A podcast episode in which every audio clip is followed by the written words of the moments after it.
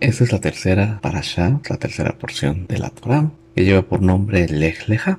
La parasha abarca del capítulo 12 de Génesis al capítulo 17, verso 27. La parasha se llama Lech Lecha, puesto que el verso 1 del capítulo 12 dice, y dijo Yudhei Babhei Abraham, vete de tu tierra y de tu parentela y de la casa de tu padre a la tierra que te mostraré. En hebreo dice, Bayomer Yudhei Babhei El Abraham, Lech Lecha, Mertzecha, Umimolateja, Umibeit Abija, El Haaretz Asher Areja que su traducción literal sería como vete, vete o vete por ti o vete tú. Y bueno, vamos a comenzar con la lectura de los primeros versos eh, de la primera sección que abarca del capítulo 12, verso 1 al verso 13. Dice así, y dijo Yudhei Babhei Abraham, vete de tu tierra, de tu parentela y de la casa de tu padre a la tierra que te mostraré. Y haré de ti una nación grande, y te bendeciré y engrandeceré tu nombre, y serás bendición. Bendeciré a los que te bendigan y maldeciré a los que te maldigan, y en ti serán benditas todas las familias de la tierra. En hebreo dice, Bayomer Yudhei Babhei, El Abram, Lech Lecha, Mearseja, Umimolateja, Umibeit Abija, el haaretz asher areja. Beeseja legoi gadol, ba barejeja, ba agatla shemeja, beye beraja, ba bareja, me barjeja, un kalelja, aor benivreju, beja, kol mispajot, ha adama. Bueno, primeramente, ¿quién era Abraham? Lo leemos en, en el verso 1 Dice, y dijo Yudhei a Abraham.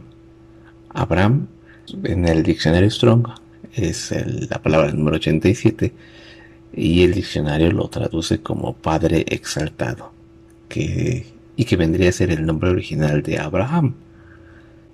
Pero para poder entender mejor el concepto del nombre de Abraham, tendremos que recurrir una vez más a los pictogramas del hebreo con los que primeramente se escribió la Torah.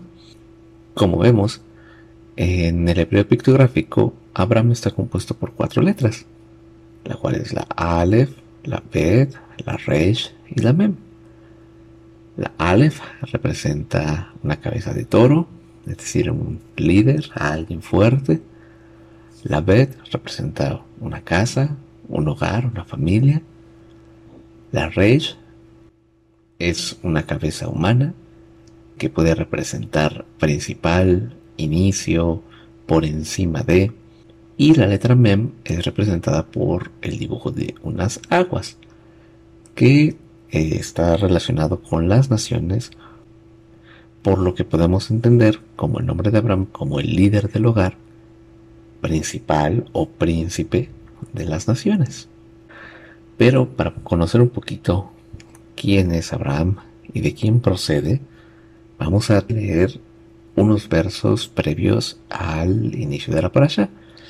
En Génesis 11, de los versos 26 al 32, dice así: Y había vivido Taré 70 años cuando engendró a Abraham, a Nacor y Arán. Estos son los descendientes de Taré. Taré engendró a Abraham, a Nacor y Arán, y Arán engendró a Lot. Pero Arán murió antes que su padre Taré en la tierra de su nacimiento, y en Ur de los Caldeos. Y Abraham y Nacor tomaron para sí mujeres. El nombre de la mujer de Abraham era Sarai, y el nombre de la mujer de Nacor era Milca, hija de Arán, padre de Milca y de Isca. Y Sarai era estéril, no tenía hijos, y tomó Taré a Abraham su hijo, a Lot su nieto, hijo de Arán, a Sarai su nuera, mujer de su hijo Abraham, y salieron de Ur de los Caldeos para ir al país de Canaán. Pero llegaron hasta Arán y habitaron allí. Y fueron los días de Taré doscientos cinco años, y murió Taré en Arán. Para poder entender mejor la genealogía de Abraham, utilizamos este gráfico para poder entender mejor la genealogía de Abraham.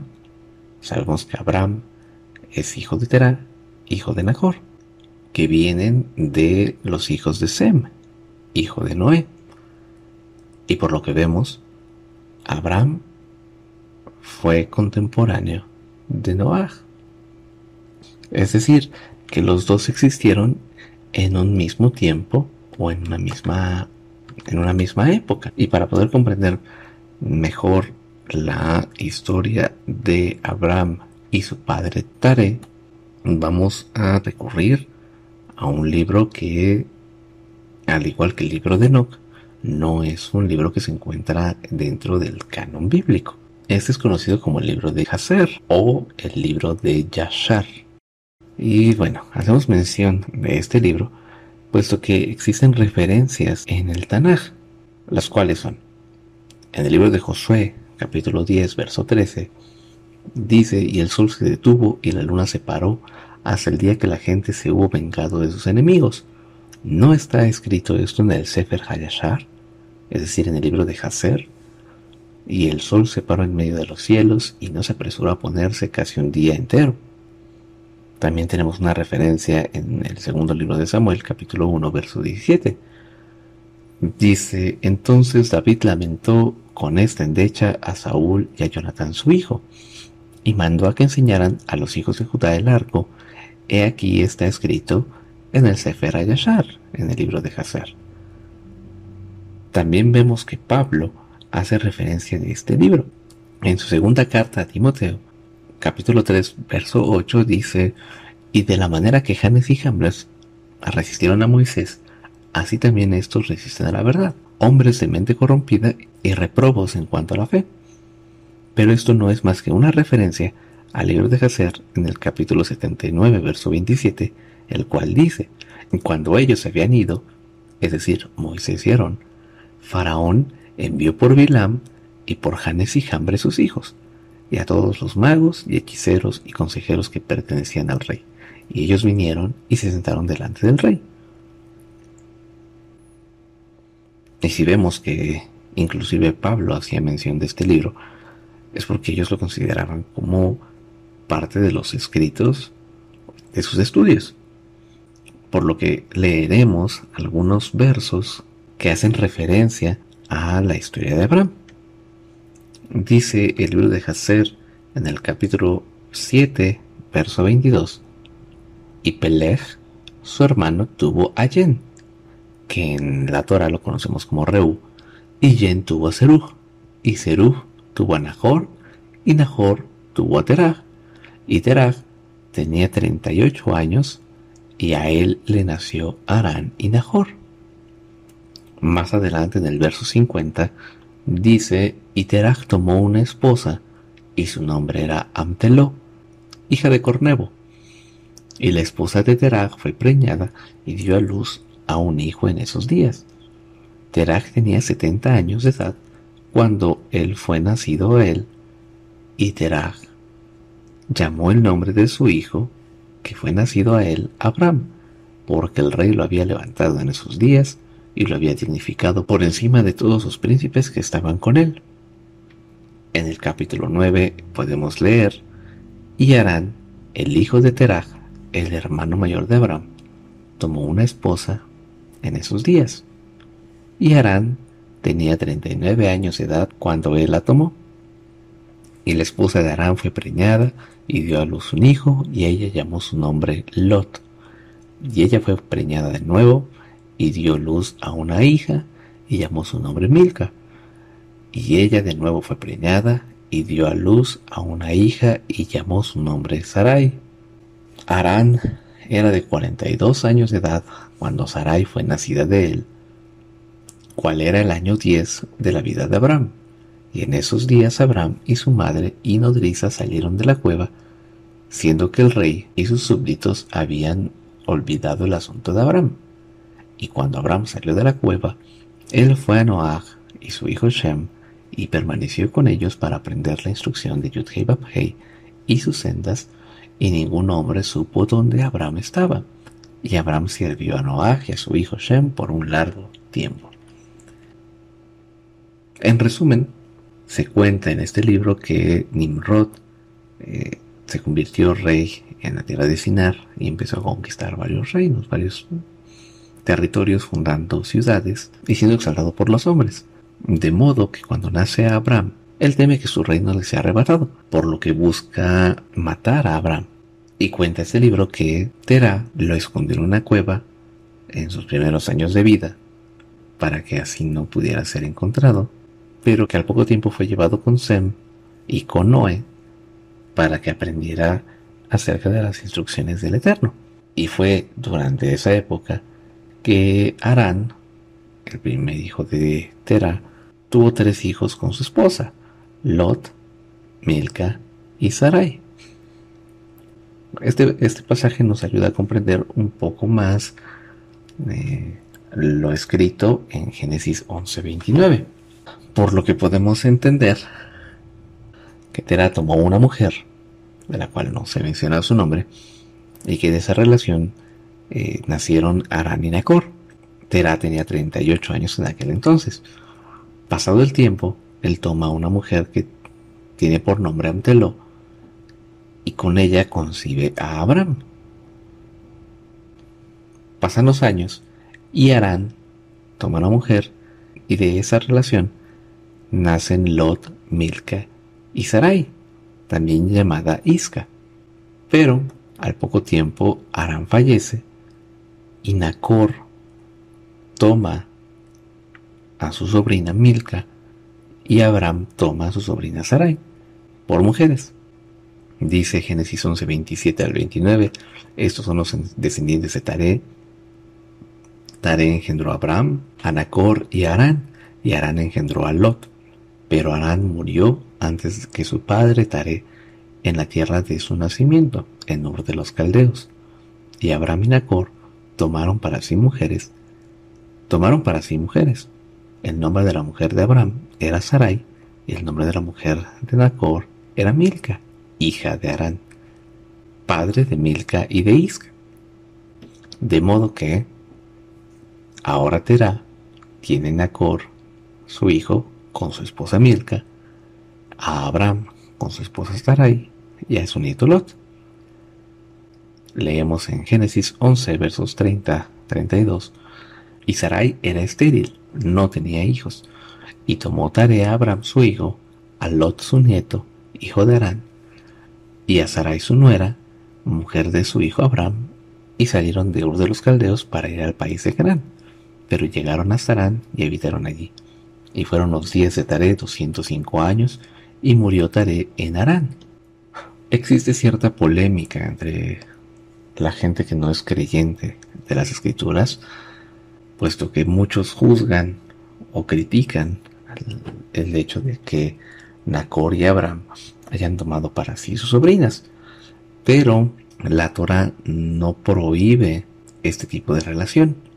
Para entender mejor cuáles son las relaciones que el Eterno prohíbe, tendremos que recurrir a Levítico 18 del verso 7 en adelante, el cual dice, no descubrirás la desnudez de tu padre ni la desnudez de tu madre. Es tu madre, no descubrirá su desnudez.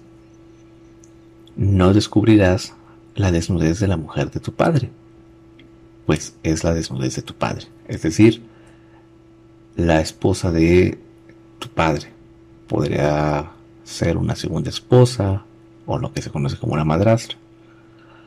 La desnudez de tu hermana, hija de tu padre, o hija de tu madre, nacida en casa o nacida afuera, su desnudez no descubrirás. Es decir, una hermana sanguínea o lo que conocemos como medios hermanos.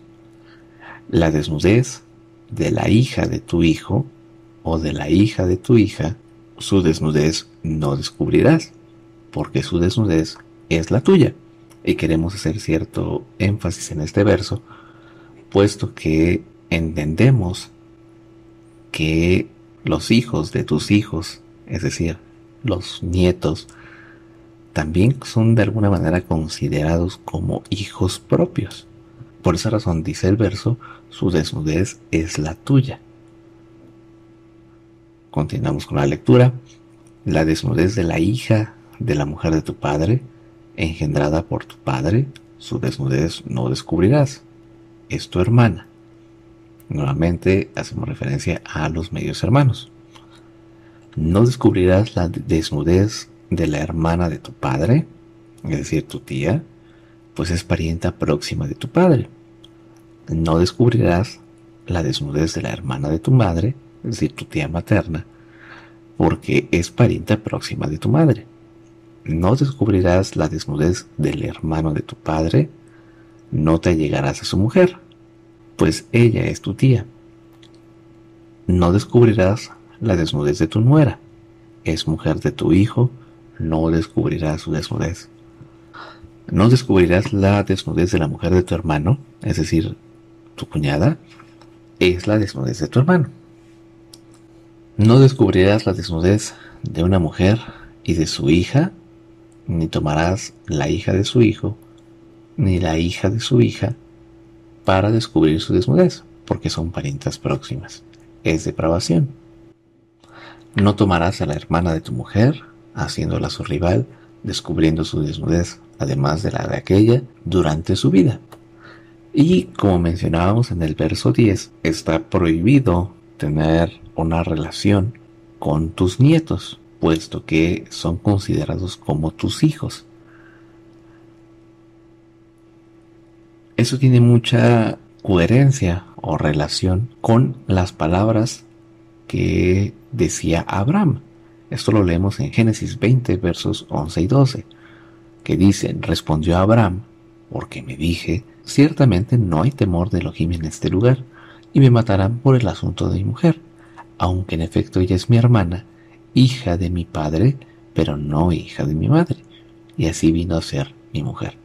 Entonces, aquí estamos eh, aclarando que cuando dice que es hija de mi padre, no se refiere literalmente a que es su hija, sino como veíamos en la genealogía, al ser hija de Arán, también es considerada hija de Terah. Es por ello que la relación de Abraham y de Sarai no es una relación prohibida. Continuando con el pasaje de Génesis 12, dice en el verso 4, se fue entonces Abraham, como Yud y le había hablado, y Lot se fue con él. Y era Abraham de 75 años cuando salió de Arán. Y tomó Abraham a Sarai, su mujer, y a Lot, hijo de su hermano, y todos los bienes que había acumulado y las personas que había conseguido en Arán, y salieron para ir a la tierra de Canaán, y en tierra de Canaán entraron. Entonces, hicimos esta tabla señalando la vida de Terah, de Arán, de Abraham, de Sarai y de Isaac, tomando como referencia los escritos de Génesis y del libro de Hazer para poder comprenderlos. Sabemos que a los 38 años Terah tuvo a Arán y fue hasta los 70 años que tuvo a Abraham. En aquel entonces Arán tenía 32 años, de modo que cuando Arán tenía 42 años, le nació Sarai. Abraham tenía 10 años de edad y Terah tenía 80. Cuando Arán fallece, él tenía 82 años. Su padre Terah tenía 120, su hermano Abraham tenía 50 años y su hija tenía 40. Cuando Abraham sale de la tierra de Arán, la tierra que fundó su padre, Abraham tenía 75 años, su esposa tenía 65 y su padre tenía 145, pero él fallece hasta los 205 años. Cuando nace Isaac, Abraham tenía 100 años, Sara tenía 90 y Terah tenía 170 años. Terah fallece a los 205 años. En aquel entonces Abraham tenía 135 años, Sarai tenía 125 años e Isaac tenía 35 años. Cuando fallece Sara, ella tenía 127 años, Abraham tenía 137 años e Isaac tenía 37. Cuando fallece Abraham, él tenía 175 años y su hijo 75 años. ¿Por qué hacemos mención de todas estas fechas?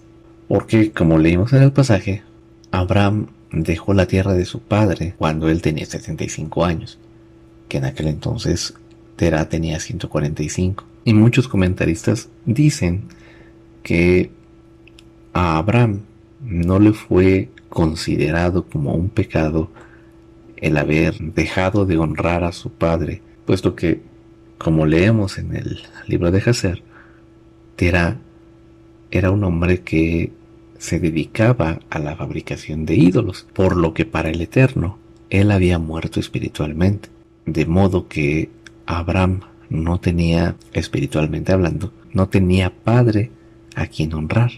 Y esta es una situación muy triste, porque durante los últimos años de la vida de Terah, durante los últimos 60 años de su vida, él se perdió de la bendición de ver la vida de su hijo y la vida de sus nietos por causa de su idolatría. Por parte de Abraham, él obedece la voz del Eterno para ir a la tierra de Canaán. Algo que también se comenta es que la orden de salir de Ur de los Caldeos para ir a Canaán fue una orden que se le entregó a Terah. Pero él encontró en el camino una tierra próspera, una tierra rica, y prefirió las comodidades de la vida, se asentó y fundó una ciudad, la ciudad de Arán. Continuando con la lectura, dice en el verso 6 del capítulo 12, y atravesó Abraham aquella tierra hasta el lugar de Siquem, hasta el encinar de Moré, y el cananeo estaba entonces en aquella tierra, y apareció Yudhei Babhei Abraham, y dijo, a tu descendencia daré esta tierra, entonces edificó allí un altar a Yudhei Babhei, que se le había aparecido, y de allí se desplazó hacia la montaña, al oriente de Betel, y plantó su tienda teniendo Betel al occidente y Jai al oriente. Luego edificó allí un altar a Yudhei e invocó el nombre de Yudhei. Y partió Abraham andando progresivamente hacia el Negev. Pero hubo hambre en el país, y Abraham descendió a Egipto para peregrinar allá, pues la hambruna era severa en el país.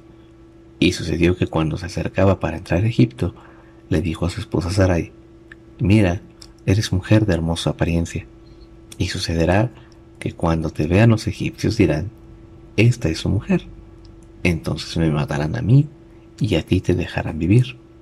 Te ruego, di que eres mi hermana, para que me traten bien por causa tuya, y así tu favor salve mi vida. Entonces vemos en estos versos cómo él llega al encinar de More donde el cananeo ya habitaba, es decir, llega a la tierra de Canaán, y el Eterno se aparece ante él y le promete que su descendencia viviría o, poseería esa tierra, por lo que Abraham edifica altares invocando el nombre del Eterno. En el verso 9 dice que él estuvo andando hacia el Negev, es decir, cada vez más adentro de la tierra de, de Canaán. Pero hubo hambre en el país y Abraham descendió a Egipto. Bueno, sabemos que eh, la tierra de Canaán, que la tierra prometida, es una tierra que se encuentra a mayor altitud, a diferencia de la tierra de Egipto, la cual, en la cual tenían que descender. Pero en el texto se ocupa de esta palabra descendió en un contexto espiritual, puesto que Abraham, de ser un hombre que invocaba el nombre del Eterno, es decir, que confiaba en él, que tenía fe en él, al ver una dificultad muy grande a conforme el pensamiento de cualquier persona. Es decir, buscar un lugar de refugio, buscar, llamémosle seguridad económica en cuanto a sus ingresos, en cuanto al alimento que, que necesitaba él y toda su casa. Leemos más adelante que Faraón le quita a su esposa entonces, por no querer perder el alimento o por no querer perder el sustento de, de su día a día, él llega a perder su tesoro más valioso, que es su esposa. Eso nos enseña a nosotros que debemos de confiar completamente en el Eterno. Muchas veces eh, tomamos decisiones como las de Abraham, queriendo buscar la solución lógica, el camino viable o el camino que aparentemente conviene, buscando un mejor ingreso, buscando mayor comodidad en nuestra vida. Pero al hacer eso dejamos de confiar en la provisión del Eterno. No digo que esto aplique en todos los casos, o que el hecho de que una persona quiera progresar, pero muchas veces se descuida el área espiritual. Leemos en la segunda sección que abarca de Génesis 12, verso 14 al capítulo 13, verso 4. Dice en el verso 14, y sucedió que llegando Abraham a Egipto, los egipcios vieron que la mujer era hermosa en gran manera, y la vieron los ministros de Faraón y la alabaron ante Faraón. Y la mujer fue llevada a casa de Faraón. Y a Abraham le fue bien por causa de ella. Y tuvo rebaño, vacada, asnos, también siervos y siervas, asnos y camellos. Pero por el asunto de Sarai, mujer de Abraham, Yudhei afligió a Faraón y a su casa con grandes plagas. Entonces Faraón llamó a Abraham y le dijo, ¿qué es esto que me has hecho? ¿Por qué no me declaraste que ella era tu mujer? ¿Por qué dijiste es mi hermana? Pues yo la tomé para mí por mujer y ahora he aquí que es tu mujer. Tómala y vete. Y Faraón dio órdenes a los hombres respecto a él y lo despidieron con su mujer y con todo lo que poseía. Ahora, a pesar del error de Abraham de haber ido a la tierra de Egipto, el Eterno tiene compasión de él y aún estando en esa situación, lo bendice con rebaños, con vacadas, con siervos y con camellos, entre otras cosas. Pero él perdió su bien más preciado, es decir, su esposa. Pero como el Eterno ya había prometido a, Abraham una descendencia, es decir, ya lo había bendecido, esa promesa, esa bendición tenía que cumplirse. De modo que Sarai no podía quedarse en la tierra de Egipto. Y aquí vemos lo que vendría a ser una sombra de aquello que sería más adelante, puesto que el Eterno aflige a Faraón y a su casa, es decir, a su pueblo, con grandes plagas. Esto nos recuerda a las plagas que vemos en eh, los pasajes del Éxodo. Y vemos justamente la bendición y la protección que tiene el Eterno, puesto que en el verso 20 dice que Faraón expulsa a Abraham de la tierra de Egipto con su mujer y con todo lo que poseía. Es decir, nada le fue quitado, nada de lo que él traía y nada de lo que le fue añadido. Subió pues Abraham desde Egipto hacia el Negev, él y su mujer y todo lo que poseía, y Lot con él. Entonces, vemos el regreso de Abraham hacia el Negev, es decir, él tuvo que ascender nuevamente, por lo que eh, se puede considerar que él nuevamente confía en el Eterno al haber visto los milagros eh, en la tierra de Egipto. Pero entre ellos iba Lot. Y algo que se nos estaba pasando a mencionar al principio de la parasha, el Eterno le dice a Abraham, vete tú de tu tierra, de tu parentela y de la casa de tu padre, a la tierra que yo te mostraré. Él dejó la tierra, pero de alguna u otra forma no dejó su parentela, sino que Lot fue tras él. Lot no es parte de la bendición de Abraham, no es la descendencia de Abraham, pero Abraham le tenía mucha estima y él de alguna manera lo toma como si fuera su hijo. Pero esto le trajo muchos problemas. Dice el verso 2, y Abraham era muy rico en ganado, en plata y en oro y sus travesías anduvo desde el Negev hasta Betel, al lugar donde al comienzo había plantado su tienda entre Betel y Jai, al lugar del altar que había hecho allí por primera vez, y allí Abraham invocó el nombre de Yud-Hei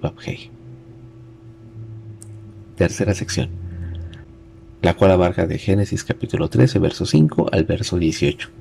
Dice también Lot, que iba con Abraham, tenía rebaños, vacadas y tiendas.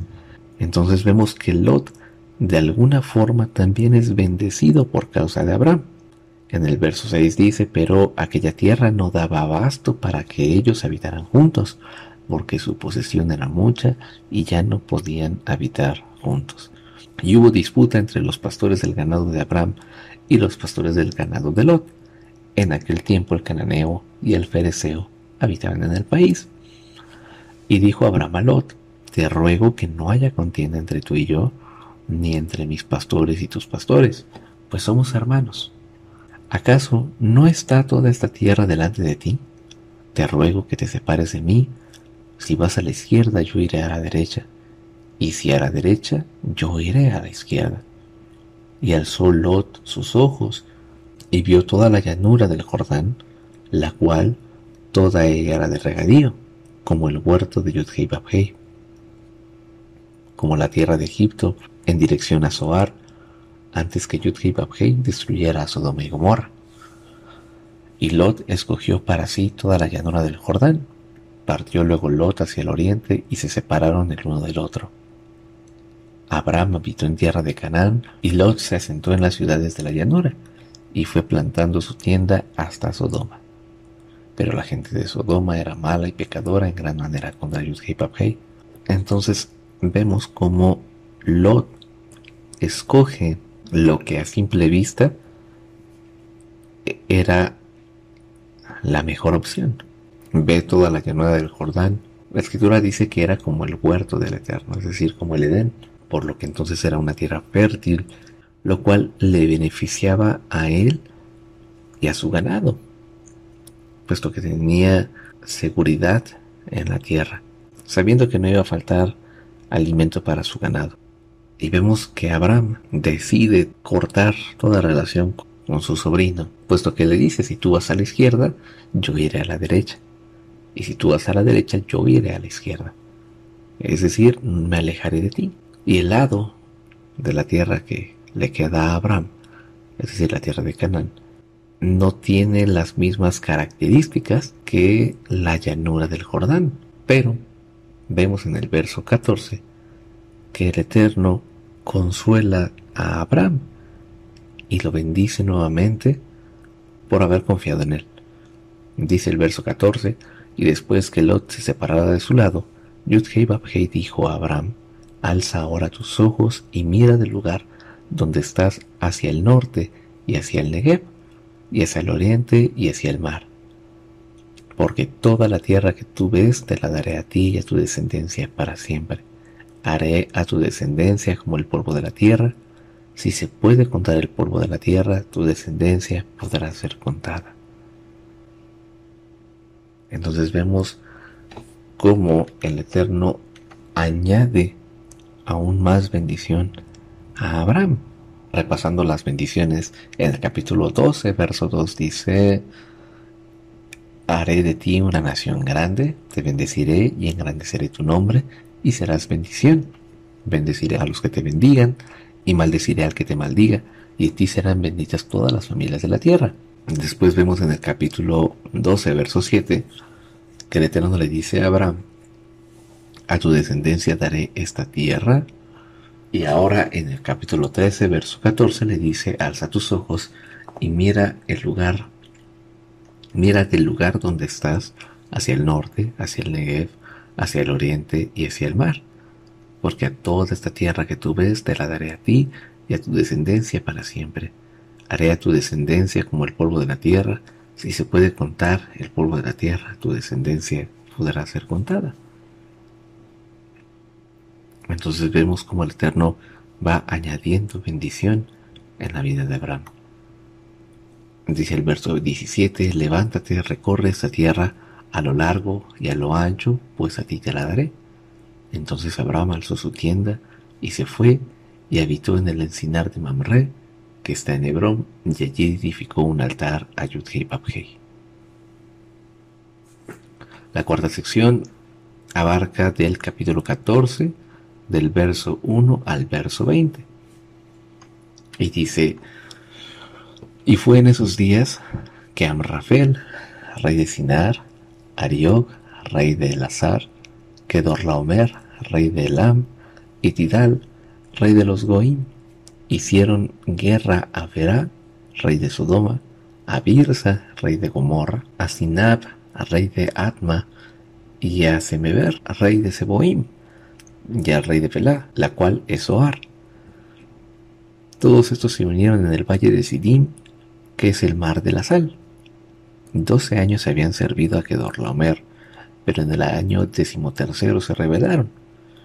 En el año decimocuarto vino Kedorlaomer y los reyes que estaban con él y derrotaron a los refaitas en Astarot Carnaim, a los usitas en Ham y a los semitas en Sabe Kiriataim y los urritas en los montes de Seir hasta el Parón que está junto al desierto. Ahora, un dato muy interesante del verso 4 del capítulo 14 eh, en hebreo dice es Rashana Abdu et Kedar Laomer Ushlosh Esre Shana Maradu por lo que muchos comentaristas dicen que una traducción más fidedigna al, al verso sería 12 años sirvieron a Kedorlaomer y 13 años se rebelaron. Es decir, que habían pasado 25 años. Y en el verso 5 dicen en el año decimocuarto, es decir, en el año decimocuarto de la rebelión,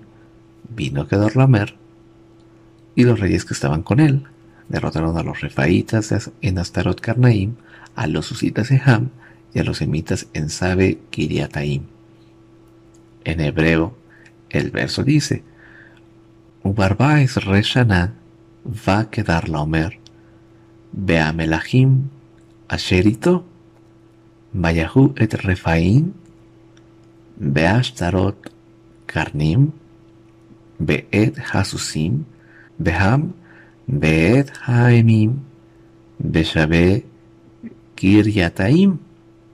Ahora, algo que, que, vemos muy interesante en el pasaje es que la guerra de estos pueblos fue entre Sinar, Eleazar, Elam y la tierra de los Goyim contra Sodoma, Gomorra, Atma, Seboim y Zoar. Entonces, ¿de dónde vienen los refaitas, los usitas y los semitas? La palabra refaitas en hebreo es refaim, que en el diccionario Strong es el 7497, que proviene de la palabra Rafa y que significa gigantes. Entonces, nuevamente vemos aquí a los descendientes de los hijos de Elohim, que como lo mencionamos en la parasha anterior, siguieron eh, procreando con las hijas de los hombres después del diluvio. Ahora, como lo, como lo mencionábamos hace un momento, en el libro de Génesis podemos encontrar un resumen de todo lo que podremos, de todo lo que podemos leer en, en la Biblia, lo que compone el Tanaj y el Brit es decir, el Antiguo y el Nuevo Testamento. Y vemos que esta guerra de cuatro contra cinco reinos vendría a, a representar o a hacer sombra de lo que se conoce como la famosa guerra de Gog y Magog, es decir, la guerra de los tiempos finales. Ahora, otro detalle que vemos en, eh, en este verso dice, y fue en esos días que Amrafel, rey de Sinar, en hebreo, esta parte del verso dice, Vallejí, Bimei Amrafel, Melech Shinar. Y Amrafel está relacionado con la palabra Rafa, la palabra eh, que significa gigante. Y dice que Amrafel era rey de Sinar. Es la tierra que Nimrod gobierna. Dice Génesis 10 versos 8 al 10. Cus también engendró a Nimrod, el cual comenzó a ser poderoso en la tierra. Él fue intrépido cazador, enfrentado a Yudhei Babhei. Por eso se dice, como Nimrod, intrépido cazador, enfrentado a Yudhei El principio de su reino fue Babel, Erech, Akkad y Calné, en tierra de Sinar. Y algo muy interesante es que, eh, como lo mencionábamos hace un momento, el libro deja hacer cuenta que Nimrod buscaba la vida de Abraham. Entonces, Amrafel, más que un hombre, ¿no vendría a ser esto un título? Y si fuese así, entonces Nimrod era un gigante. Continuando con el verso 7 del capítulo 14, dice, luego se volvieron y fueron a Enmishpad o Cades y arrasaron todo el territorio de la Malecita y también del Amorreo, que habita en Hasison Tamar. Entonces salieron el rey de Sodoma y el rey de Gomorra, el rey de Atma, el rey de Seboim y el rey de Bela, la cual es Oar, y prepararon batalla contra ellos en el valle de Sidim. Esto es contra Kedarlamer, el rey de Lam, Tidal, rey de los Goim, Amrafel, rey de Sinar, y Ariok, rey de Elazar, cuatro reyes contra cinco. El valle de Sidim estaba lleno de pozos de asfalto, y al huir, el rey de Sodoma y el rey de Gomorra cayeron en ellos, y los que quedaron huyeron hacia la montaña. Entonces, Vemos en el verso 11 que dice, tomaron todos los bienes de Sodoma y de Gomorra y todo su sustento y se fueron. Y tomaron a Lot, sobrino de Abraham, y sus bienes y se fueron, pues él habitaba en Sodoma. Y, como veíamos en versos anteriores, Lot escoge aquello que le traería una riqueza temporal, una riqueza física pero eso lo hizo acercarse cada vez más a la tierra de Sodoma, una tierra de pecado, una tierra de corrupción, una tierra que había olvidado al Eterno y se había entregado a la idolatría. Vemos en el verso 13 que dice, pero un fugitivo fue e informó a Abraham, el hebreo, pues él moraba en el encinar de Mamre, el amorreo, el hermano de Escol y el hermano de Aner, habían hecho un pacto con Abraham. Cuando oyó Abraham que su pariente había sido hecho cautivo, movilizó a 318 de sus partidarios nacidos en su casa y los persiguió hasta Dan. Y él y sus criados se desplegaron contra ellos de noche y los hirió y los persiguió hasta Oba, al lado izquierdo de Damasco, y recuperó todos los bienes y también a su pariente Lot y sus bienes, así como a las mujeres y al pueblo. Entonces vemos aquí una prueba más de la bendición que tenía Abraham por parte del Eterno, puesto que estábamos viendo la guerra de nueve reinos, que incluso se menciona la existencia de gigantes y Abraham solamente con 318 personas, él logra recuperar a su sobrino, a Lot, a sus bienes, así como a sus mujeres. Dice el verso 17, después que regresó, tras derrotar a Kedarlamer, y a los reyes que estaban con él, el rey de Sodoma salió a su encuentro en el valle de Sabé, que es el valle del rey. Y Malquisedec, rey de Salem, sacó pan y vino, y él es Cohen de El Elión, y lo bendijo diciendo, bendito sea Abraham por El Elión, es decir, el Dios Altísimo, poseedor de cielos y tierra, y bendito sea El Elión, quien entregó a tus adversarios en tu mano y le entregó el diezmo de todo. La gran pregunta es, ¿y quién es Malquisedec? En hebreo dice, un Malquisedec, Melech Shalem, Hotzilehem, Bayain, Behu.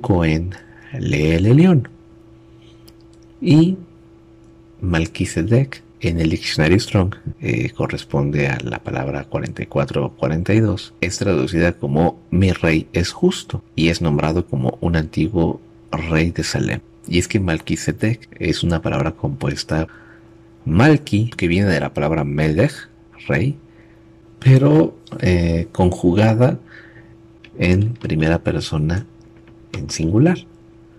Y Tzedek proviene de la palabra Tzadik, que es justicia. Entonces se puede esto traducir como mi rey es justo. Pero fuera de ello no se menciona más de este personaje. La única mención que tenemos acerca de quién es Melquisedec la podemos encontrar en la carta a los hebreos. En el capítulo 7 dice, verso 1, porque Melquisedec, rey de Salem, sacerdote del Dios Altísimo, el cual salió al encuentro de Abraham cuando regresaba de la derrota de los reyes, lo bendijo, al cual Abraham le dio el diezmo de todas las cosas, primero se interpreta rey de justicia y luego rey de Salem, es decir, rey de paz, sin padre, sin madre, sin genealogía, que no tiene principio de días ni fin de vida, sino hecho semejante al Hijo de Dios. Permanece sacerdote para siempre. Consideren, pues, cuán grande era éste, a quien Abraham, el patriarca, le dio el diezmo de lo mejor del botín. Y más adelante en el verso 17 dice, pues se da testimonio tú eres sacerdote para siempre según el orden de Melquisedec. Entonces, vemos que el autor de la carta de los hebreos dice que él no tiene genealogía y que no tiene principio de días, es decir, que es eterno. ¿Quién más existía desde antes del principio, además de Elohim? si no es el mismo Mesías. ¿Cómo podemos asegurar esto? Bueno, muy simple. El texto que hace referencia en el verso 17 corresponde al Salmo 110, el cual dice del verso 1 al verso 4, dijo Yudhei a mi Señor, siéntate a mi diestra hasta que ponga a tus enemigos por estrado de tus pies. Yudhei Babhei enviará desde Sion la vara de tu poder dominará en medio de tus enemigos, en el día de tu poder, tu pueblo se ofrecerá voluntariamente. En la hermosura de la santidad, desde el vientre de la aurora, tienes el rocío de tu juventud. Juró Yudhei Babhei y no se retractará. Tú eres sacerdote para siempre según el orden de Melquisedec. Y es justamente Yeshua quien en alguna ocasión hizo mención de este pasaje. Vemos en el Evangelio de Mateo, capítulo 22, verso 41 en adelante, dice, y habiéndose reunido los fariseos, Yeshua les preguntó diciendo, ¿qué piensan del Mesías? ¿De quién es hijo? Le dicen, de David. A lo que él responde, y como David en el Espíritu lo llama Señor, diciendo, dijo Yudhei Babhei a mi Señor, siéntate a mi diestra hasta que ponga tus enemigos debajo de tus pies. Pues si David lo llama Señor, ¿cómo es su hijo? Y nadie le podía responder palabra, ni desde aquel día se atrevió ninguno a preguntarle más. Entonces, regresando a la carta de los hebreos, vemos que dice que no tiene principio de días, es decir, que no tiene ni principio ni fin de vida. Y que no tiene padre ni madre, es decir, no tiene genealogía. Recordemos que en el Evangelio de Juan capítulo 7, cuando el Mesías estaba predicando en medio de la fiesta de Sukkot, muchos se preguntaban si era o no era el Mesías, puesto que ellos decían que de el ungido no sabrían su procedencia, es decir, no sabían sus genealogías. Esto era para que se cumpliera la profecía de Isaías 53, en el verso 9, eh, que dice que su genealogía no sería contada. Ahora, dentro de la fe cristiana y de las raíces hebreas, ha habido cierto debate si realmente Melquisedec es Yeshua. Muchos no lo consideran de esta forma, puesto que en el verso 3 también dice, hecho semejante al Hijo de Elohim. Y por el hecho de que diga hecho semejante, muchos argumentan que no se refiere a Yeshua. Sin embargo, este tipo de expresión también lo podemos ver en, en, pasajes como en Apocalipsis 1, versos 12 y 13, que dice, y me volví para ver la voz del que hablaba conmigo, Y vuelto vi siete candelabros, es decir, siete menorot, de oro, y en medio de los siete candelabros a uno semejante al Hijo de Hombre, vestido de túnica de talar y ceñido a la altura del pecho con una faja de oro. También podemos ver en Apocalipsis 14, verso 14, que dice, y miré, y he aquí una nube blanca, y sobre la nube uno sentado semejante al Hijo de Hombre, que tenía en su cabeza una corona de oro, y en su mano una hoz afilada. Entonces podemos entender que la expresión hecho semejante al Hijo de Elohim se refiere a Yeshua, pero a la imagen que él tuvo cuando fue hecho carne. Algo que debemos entender en el Evangelio de Juan, el capítulo 1, verso 1, dice, en el principio era la palabra, o en otras versiones era el verbo. Y la palabra, el verbo, estaba con Elohim, y Elohim era la palabra. Más adelante vemos que eh, la escritura dice que Yeshua se humilló a sí mismo tomando forma de, hombre, encarnándose para poder venir a la tierra. Pero ya también lo habíamos comentado en el estudio de las parashot anteriores, que la misma escritura dice que el, Eterno no puede descender con todo su poder, con toda su gloria a la tierra, porque la tierra no podría soportar su presencia. Pero a lo largo de estos pasajes estamos viendo y seguiremos viendo cómo en los escritos dicen que el Eterno se apareció en diferentes ocasiones en la tierra. Caminaba en el jardín del Edén. Aquí lo vemos como un rey. Más adelante lo, lo veremos como el ángel del Señor. Pero nosotros creemos que de quien se habla o el ser que está apareciendo en, en estos pasajes realmente es Yeshua, pero sin tomar, sin tomar forma de hombre. ¿Cómo podemos entender este, este concepto? Cuando él fue transfigurado, es decir, que él dejó su apariencia humana, a lo que Pedro le dice si en ese momento eh, construirían enramadas, porque él creía que el reinado del Mesías iba a comenzar. Entonces, muy probablemente el Yeshua transfigurado que llega a ver Pedro, junto con los dos apóstoles, es la forma o la apariencia que aparece en los pasajes previos al Berit Hadashah, es decir, los pasajes que, de la Torah y del Tanaj. Quinta sección la cual abarca de Génesis 14, verso 21 al capítulo 15, verso 6. Entonces el rey de Sodoma dijo a Abraham, dame las personas y toma para ti los bienes. Pero Abraham respondió al rey de Sodoma, he alzado mi mano a Yudhei Babhei el Elión, poseedor de cielos y tierra, que de todo lo que es tuyo no tomaré ni un hilo ni una correa de sandalia, para que no digas yo enriquecí a Abraham. Con la sola excepción de lo que han comido los jóvenes, y la porción de Aner, Escol y Meorré, los hombres que vinieron conmigo, solo ellos tomarán su parte. Entonces vemos aquí nuevamente la fe de Abraham, que él no buscaba las riquezas de este mundo, las riquezas temporales, porque él sabía y confiaba en la bendición que el Eterno le había dado. Es por ello que en el capítulo 15 vemos que dice, después de estas cosas, fue la palabra de Yudhib a Abraham en visión diciendo, no temas Abraham, yo mismo soy tu escudo y tu gran galardón.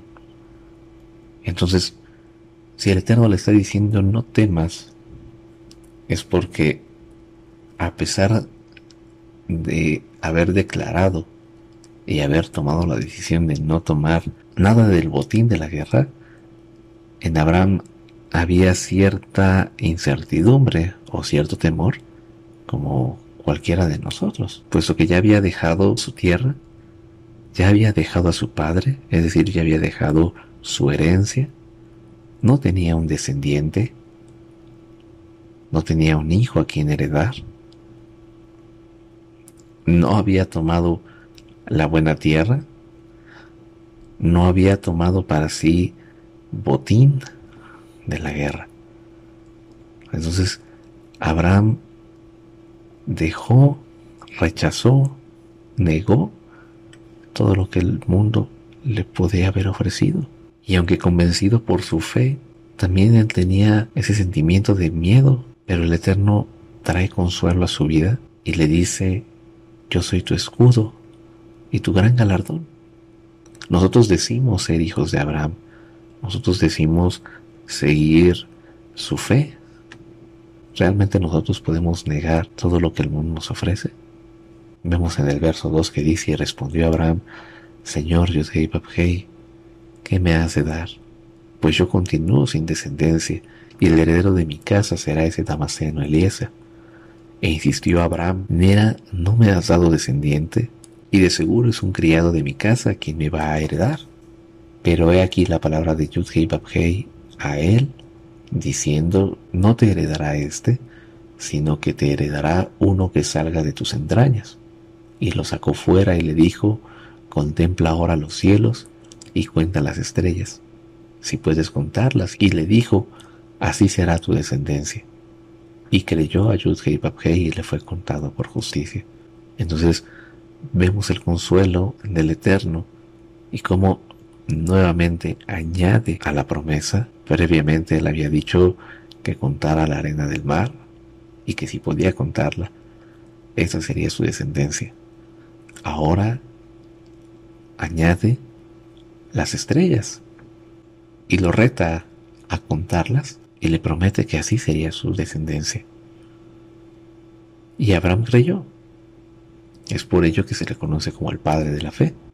Llegamos a la sexta sección que abarca del capítulo 15, verso 7 al capítulo 17, verso 6, la cual dice, entonces le dijo, yo, yo soy Yudhei que te saqué de Ur de los caldeos para darte en posesión esta tierra.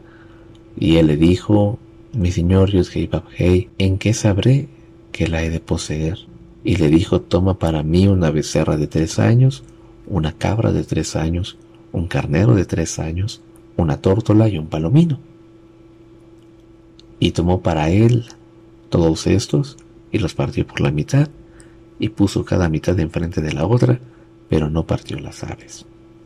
Entonces, vemos en esos versos que Abraham le pide una prueba al Eterno y el Eterno le ordena que sacrifique estos animales. Sabemos que la becerra, la cabra, el carnero, la tórtola y los palominos son los animales que se ocupan para hacer sacrificios.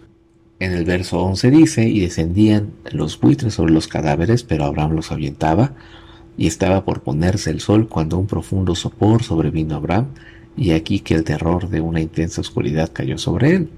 Y dijo Abraham, ¿sabe por cierto que tu simiente será forastera en tierra no suya? Y allí será esclavizada y será oprimida cuatrocientos años.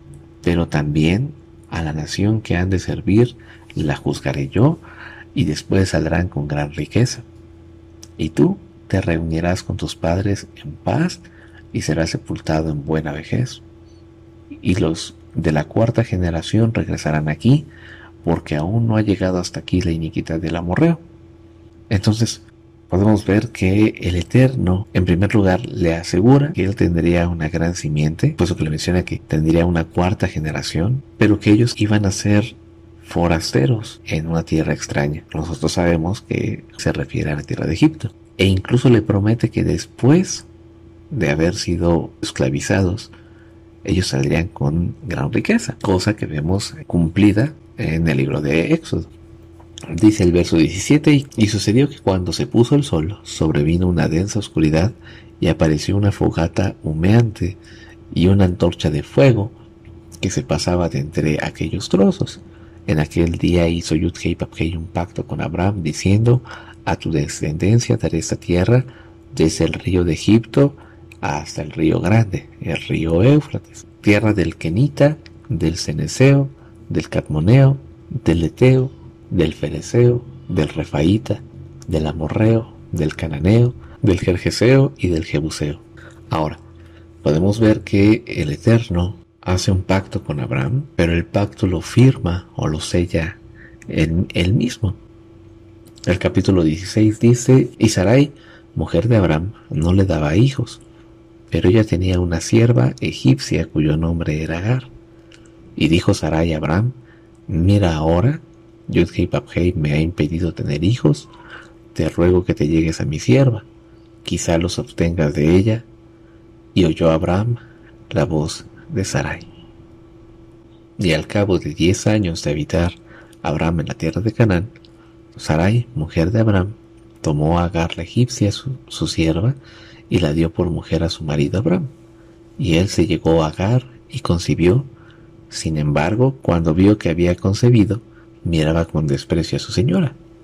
Entonces dijo Sarai a Abraham, mi afrenta sea sobre ti, yo misma puse a mi sierva a tu disposición, y al ver que está encinta me mira con desprecio.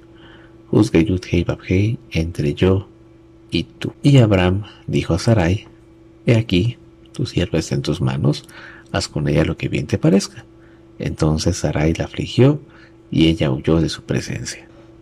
Vemos que después del pacto que hace el Eterno con Abraham, Sarai le da a entender que la promesa solamente aplicaba a él, puesto que a ella no le había dado la oportunidad de tener hijos. Entonces Sarai quiso de alguna manera ayudar con la promesa que el Eterno había hecho. Y el verso 2 dice que Abraham oyó la voz de Sarai, es decir, él dejó de escuchar la voz del Eterno y escuchó la voz de su esposa. Pero lo único que trajo a la vida de Sarai fue maldición, puesto que Agar la veía con desprecio. El verso 7 dice, el ángel de Yudhei la halló junto a un manantial de aguas en el desierto, junto al manantial que está en camino sur. Y le dijo, Agar, sierva de Sarai, ¿de dónde vienes y a dónde vas? Y ella respondió, huyo de la presencia de mi señora Sarai. Entonces le dijo el ángel de Yudhei vuelve a tu señora y humíllate bajo, sus manos. Y le dijo el ángel de Yudhei multiplicaré en gran manera tu descendencia, y debido a su multitud no se podrá contar. También le dijo el ángel de Yudhei he aquí estás encinta y darás luz a un hijo, y lo llamarás su nombre Ismael, porque Yudhei ha escuchado tu aflicción y él será un hombre como el asno salvaje, su mano estará contra todos y la mano de todos contra él, y vivirá enfrentando a todos sus hermanos. Y ella llamó el nombre de Babhei, quien hablaba con ella, Ata el Roi, es decir, tú eres el Dios que me ve. Porque dijo, ¿no he visto aquí yo también las espaldas de aquel que me ve? Por eso llamó al pozo ver la es decir, pozo del viviente que me ve. He aquí está en Cádiz y Beret. Entonces, vemos aquí en el verso 7 que dice, pero el ángel de Yud Hei En hebreo dice, Vayimsa malach Yud Hei al Ein Hamaim Bamidbar al Hain y la palabra malach eh, es el Strong 4397 que se traduce como ángel, mensajero o embajador. Entonces, cuando los escritos se refiere al ángel de Yudhei una traducción más correcta o más propia sería el mensajero de Yudhei Nosotros creemos Estamos convencidos que este mensajero, este emisario, eh, no es más que el mismo Yeshua. ¿Cómo lo comprobamos? En el verso 13 dice, y ella llamó el nombre de Yudhei Babhei, quien hablaba con ella. O sea, era Yudhei Babhei el que estaba hablando con Agar. Y ella le pone por nombre Ata el Roí.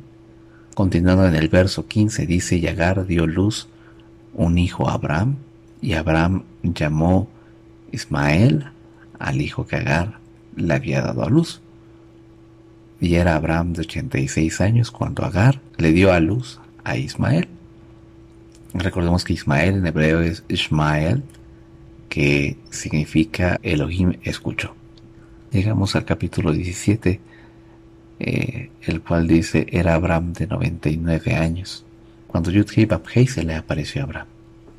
Entonces, vemos que entre un verso y otro habían pasado ya 13 años. 13 años en los que Abraham no había visto y no había escuchado al Eterno. Y esa fue la gran consecuencia de haber escuchado la voz de Sarai. Pero también, como hemos aprendido, el Eterno no quita sus promesas, ni quita la bendición que había dado a Abraham. Por lo que, después de trece años de silencio, él se le aparece y le dice, yo soy el Shaddai, anda delante de mí y sé perfecto. Dice el verso 2, y estableceré mi pacto entre yo y tú, y te multiplicaré en gran manera. Entonces Abraham se echó de bruces, y Elohim le habló diciendo, en cuanto a mí, este es mi pacto contigo, serás padre de una multitud de pueblos, y no se llamará más tu nombre Abraham, sino tu nombre será Abraham, porque te he constituido por padre de una multitud de pueblos. Te haré fecundo en gran manera, haré naciones de ti, y de ti saldrán reyes. Y vemos en el verso 5 del capítulo 17, en hebreo dice, Velo, velo yikare ot et shimha Abraham, behaya shimha Abraham, ki Abhamon goim nehatija. Vemos que la palabra Abraham en el diccionario Strong, que es la palabra 85, eh, que al igual que el nombre Abraham, Abraham significa Padre exaltado. Pero eh, ante la carencia de significado, volvemos a recurrir a los pictogramas del hebreo. Vemos que la diferencia entre el nombre Abraham y Abraham es una hey. Pero en hebreo pictográfico esto adquiere un nuevo significado. Como ya hemos repasado, Abraham comienza con la letra Aleph, que es la cabeza de un toro, que representa a un líder fuerte. Después viene la letra Bet, que está representada por el dibujo de una casa, eh, que representa un hogar, una familia. Después la letra Resh es la cabeza de un hombre, eh, que se puede interpretar como príncipe o principal, el, inicio o por encima de. Ahora tenemos la letra Hey, que está representada por el dibujo de un hombre sorprendido o un hombre eh, alzando las manos, el cual se puede interpretar como admirable o enaltecido. Y la letra Mem es representada por el dibujo de unas aguas, que representan naciones por lo que ahora el nombre Abraham se podría interpretar como el líder del hogar, príncipe o principal enaltecido de las naciones. Llegamos a la séptima sección que abarca del verso 7 al verso 27 del capítulo 17 y dice así, yo establezco mi pacto entre yo y tú y tu descendencia después de ti en sus generaciones como alianza eterna para ser tu Elohim y el de tu descendencia después de ti. Y te daré a ti y a tu descendencia después de ti la tierra de tus peregrinaciones, toda la tierra de Canaán por posesión perpetua, y seré su Elohim. Dijo además Elohim a Abraham, y tú guardarás mi pacto y tu descendencia después de ti, en sus generaciones. Este es mi pacto que guardarás entre yo y ustedes y tu descendencia después de ti que todo varón entre ustedes sea circuncidado. Circuncidarán la carne de su prepucio y será por señal del pacto entre yo y ustedes. De edad de ocho días será circuncidado todo varón entre ustedes por sus generaciones, el nacido en casa o el comprado con dinero, o a cualquier extranjero que no sea de tu descendencia. Ciertamente será circuncidado el nacido en tu casa y el comprado con tu dinero y mi pacto estará en su cuerpo por pacto eterno. Pero el varón incircunciso, que no haya circuncidado la carne de su prepucio, tal persona será cortada de su pueblo. ¿Ha traspasado mi pacto? Y dijo Elohim a Abraham, a Sarai tu mujer, no llamarás su nombre Sarai, por Sara la llamarás, y la bendeciré, y también te daré un hijo por medio de ella. Sí, la bendeciré y haré de ella naciones, y reyes y pueblos procederán de ella. Ahora, vemos en el verso 15, dice en hebreo, Bayomer Elohim el Abraham, Sarai, Ishteja, Lotikra et Shema Sarai, Kisara Shema. Y vemos que Sarai eh, viene del Strong 8297, eh, el cual explica o dice que significa la esposa de Abraham. Y cuando le da el nombre de Sara, Sara viene del Strong 8283, que significa princesa. Pero vamos a recurrir nuevamente al hebreo pictográfico para poder entender o comprender un poco mejor el significado de su nombre. Sarai en hebreo cuadrado se escribe con tres letras, la letra Shin, la letra Resh y la letra Yod. En hebreo, en hebreo pictográfico, la letra Shin era representada con el dibujo de unos dientes, eh, lo cual se podría interpretar como consumir, como algo vistoso. La letra Reish, representada por una cabeza humana, la cual puede eh, simbolizar como algo principal. Y la letra Yod estaba representada por un brazo con una mano, la cual significa obra o trabajo. Por lo que podemos entender que el nombre de Sarai significa eh, principal o en su caso princesa, vistosa, es decir, que atrae mucho la atención, que obra o que trabaja. Pero ahora el nombre de Sara tiene como diferencia eh, que se cambia la letra Yod por una Hei. Y vemos que la letra Hei representa en el hebreo pictográfico a algo admirable o enaltecido.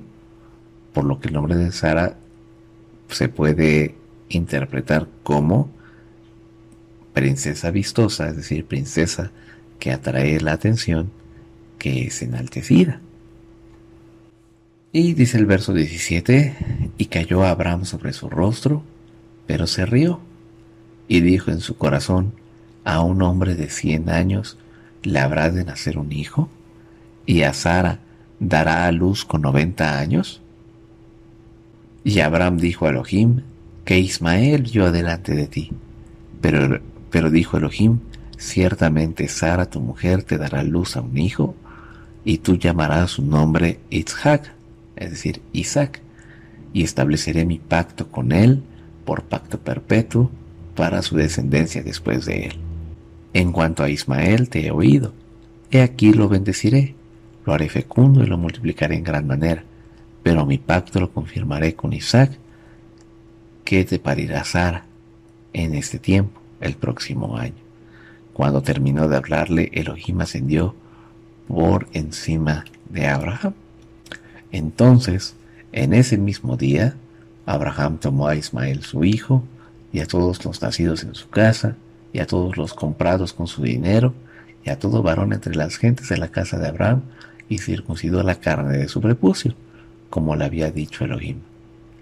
Era Abraham de 99 años cuando circuncidó la carne de su prepucio, y su hijo Ismael era de 13 años cuando fue circuncidada la carne de su prepucio. Aquel mismo día Abraham se, Abraham se circuncidó, también su hijo Ismael, y todos los hombres de su casa, nacidos en casa o comprados con dinero a un extranjero, fueron circuncidados con él.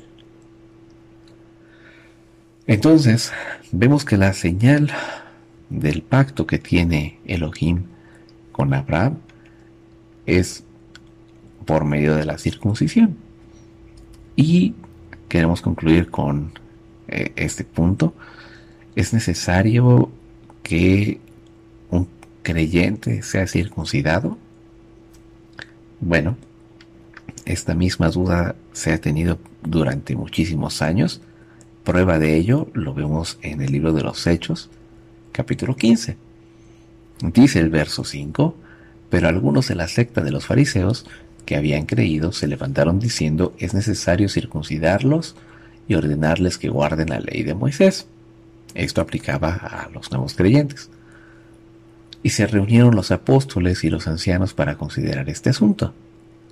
En el verso 19 podemos eh, ver la conclusión que da Jacobo, hermano de Yeshua, que dice, por lo cual yo juzgo que no se añadan dificultades a los gentiles que se convierten en Elohim, solamente escribirles que se abstengan de las contaminaciones de ídolos, de la fornicación, de lo estrangulado y de la sangre, porque Moisés, desde generaciones antiguas, tiene en cada ciudad quienes lo prediquen, puesto que es leído en las sinagogas cada Shabbat.